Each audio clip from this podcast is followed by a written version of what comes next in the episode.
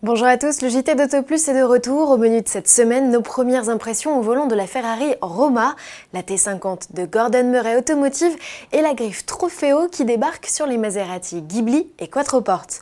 On parle aussi des 24 heures du Mans et de Formula I.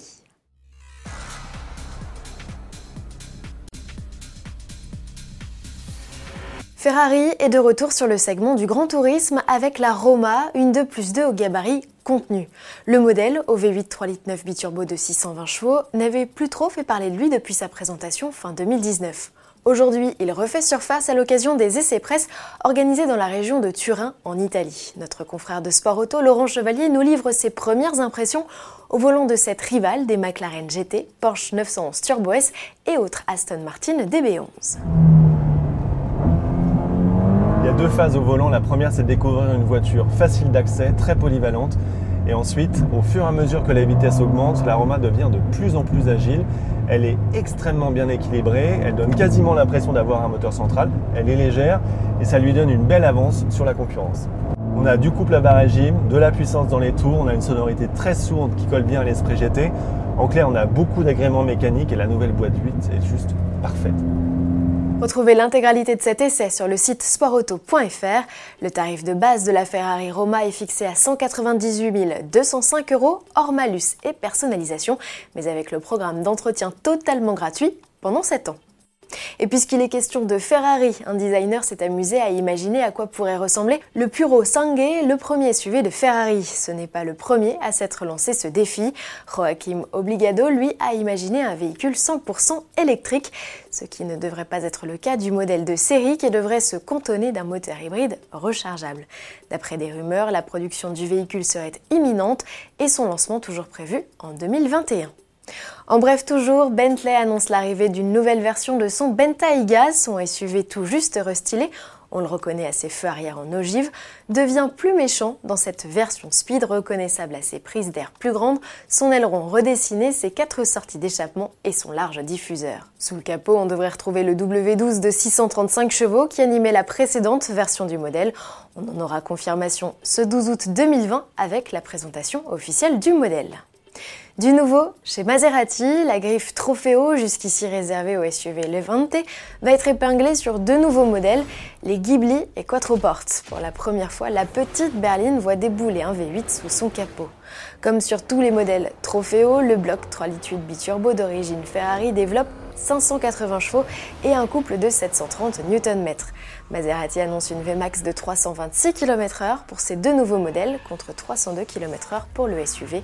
De quoi en faire les berlines au trident d'usine les plus rapides jamais produites. Les Ghibli et Quattroporte seront reconnaissables à leur calandre noir, les inserts en fibre de carbone, leur drapeau italien au pied du montant central, leurs ouïes latérales bordées de rouge ou encore leur roue de 21 pouces. Le capot de la Ghibli s'offre lui deux entrées d'air supplémentaires et à l'arrière, on retrouve la nouvelle signature lumineuse introduite sur le récent modèle à micro-hybridation. A noter que la Quattroportée en profite aussi, tout comme le Levante. Notons que les trois modèles s'enrichissent d'un système multimédia optimisé. La dalle mesure 10 cm sur les berlines contre 8,4 sur le SUV. Les modèles seront produits en Italie dans deux usines différentes, arrivées en concession prévue d'ici la fin de l'année 2020. Tiens, une petite info insolite. Au passage, Aston Martin s'est associé à la prestigieuse distillerie britannique Bowmore pour lancer une bouteille de whisky en édition limitée. Le précieux nectar, distillé pour la première fois en novembre 1964, est présenté dans un contenant utilisant un vrai piston de DB5. 27 bouteilles seront proposées au tarif unitaire, accrochez-vous, de 56 000 euros. Disponibilité à l'automne 2020. La semaine passée, nous étions frustrés de ne pas pouvoir vous présenter la nouvelle supercar imaginée par Gordon Murray. Désormais, la T50, en référence à la 50e création de l'ingénieur et ses 50 ans de carrière, n'a plus de secret pour nous. Le papa de la McLaren F1 a tout bonnement imaginé la digne héritière de sa mythique création des années 90 en l'améliorant, je cite, de toutes les manières imaginables. Gabarit et lignes sont proches du modèle originel. L'habitacle, où on accède par des portes à ouverture en élytre, offre toujours trois places. L'encombrement au sol de la T50 est comparable à celui d'un Porsche Boxster. La T50 mesure 4,35 m de long.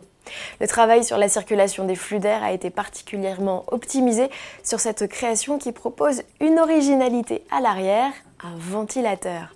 C'est un clin d'œil à la turbine qui équipait la Brabham BT46, une autre création signée Murray, engagée dans le championnat du monde de Formule 1 à la fin des années 70. Pas qu'un simple accessoire esthétique, ce ventilateur joue comme à l'époque un véritable rôle en augmentant l'effet de sol. Gordon Murray Automotive annonce aussi une force d'appui en hausse de 50% et une réduction de la traînée de 12,5%. Autre particularité du modèle, son V12, ce bloc de 3,9 litres de cylindrée développé par Cosworth revendique 663 chevaux à 11 500 tours minute et il peut prendre jusqu'à 12 100 tours, un record pour une voiture de route. Avec un poids total de 986 kg, grâce à une structure en carbone, un pédalier en titane ou encore des vitres amincies, la T50 pèse près d'un tiers de moins que ses rivales.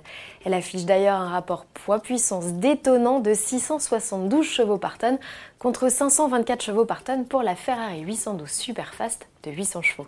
100 exemplaires de la T50 seront produits au tarif décoiffant de 2,6 millions d'euros hors taxe, même avec une poignée de main et les conseils avisés du concepteur pour créer son auto sur mesure, ça fait cher. Les premières livraisons sont prévues en janvier 2022. Sport pour finir ce JT, pas de public pour la 88e édition des 24 heures du Mans.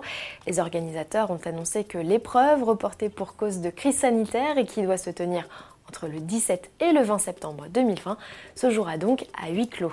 Les détenteurs de tickets achetés via le site lemans.org seront contactés par le service billetterie pour l'édition d'un avoir. Pour ceux ayant acheté une place sur une plateforme type Fnac ou Ticketnet, vous devez contacter directement le service client. En Formule E, les épreuves s'enchaînent en Allemagne. Après 158 jours d'absence, le championnat a repris sur l'ancien aéroport de Tempelhof à Berlin dans un format inédit. Au menu, 6 courses en 10 jours sur 3 configurations de circuits différentes. En décrochant deux victoires consécutives, Antonio Félix d'Acosta a été sacré champion du monde de la discipline.